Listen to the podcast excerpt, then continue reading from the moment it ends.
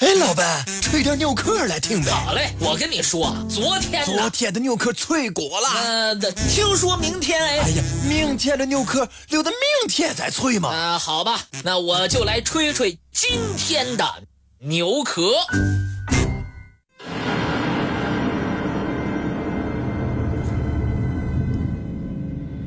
二零零二年的二三月间，安奉于。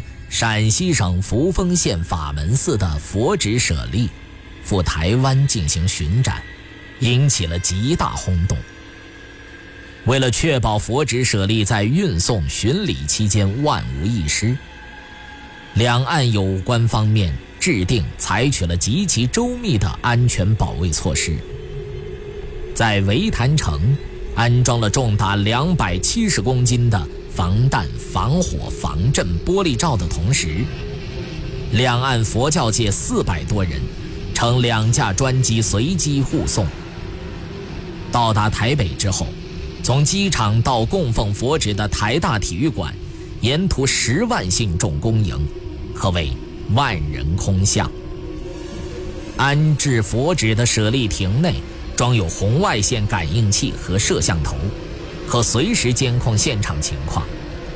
与此同时，由大陆二十四名武僧、台湾一百二十名金刚组成的护法团，与其他有关人员配合，组成四道屏障，二十四小时护卫。这一切，足见佛指舍利它的珍贵和重要。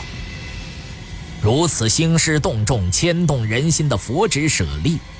究竟为何物呢？舍利是指佛祖释迦牟尼圆寂之后火化留下的遗骨和珠状宝石样生成物。据传，两千五百年前，释迦牟尼涅盘，弟子们在火化他的遗体时，从灰烬中得到了一块头顶骨、两块肩胛骨、四颗牙齿、一节中指指骨舍利。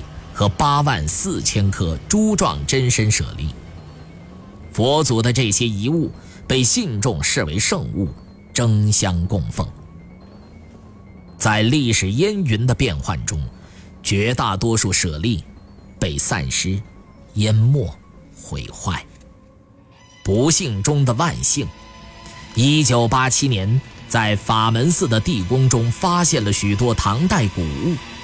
这颗世界上唯一的佛指舍利，便在其中。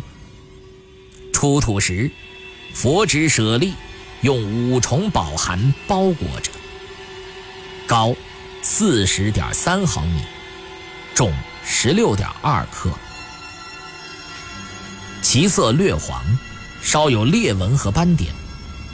据史料记载，唐时该舍利长一寸二分。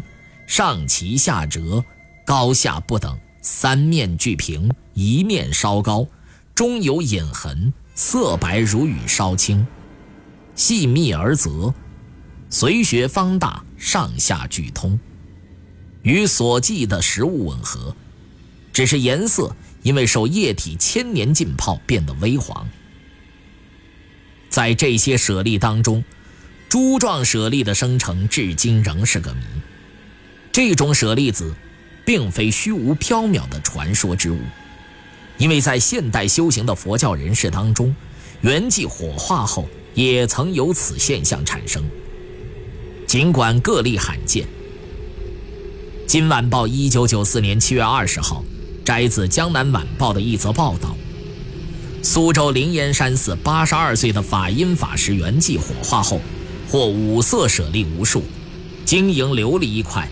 且牙齿不坏，尤为奇特的是，火化后，它的舌根依然完整无损，颜色呈铜金色，坚硬如铁，敲击它，声如洪钟，清脆悦耳，稀世罕见。遗体火化，不仅是个燃烧的过程，其实也是一个熔炼的过程。这些珠状舍利子。是身体中的哪些成分熔铸而成的呢？我们普通人死后火化时，有些人是不是也能生成这些舍利子呢？有人分析，佛教界的一些修行之士，之所以能够生成舍利子，与其长期素食和饮山泉水有关。菜蔬和山泉当中富含各种矿物质，经过几十年的累积，人体各部位含量都很高。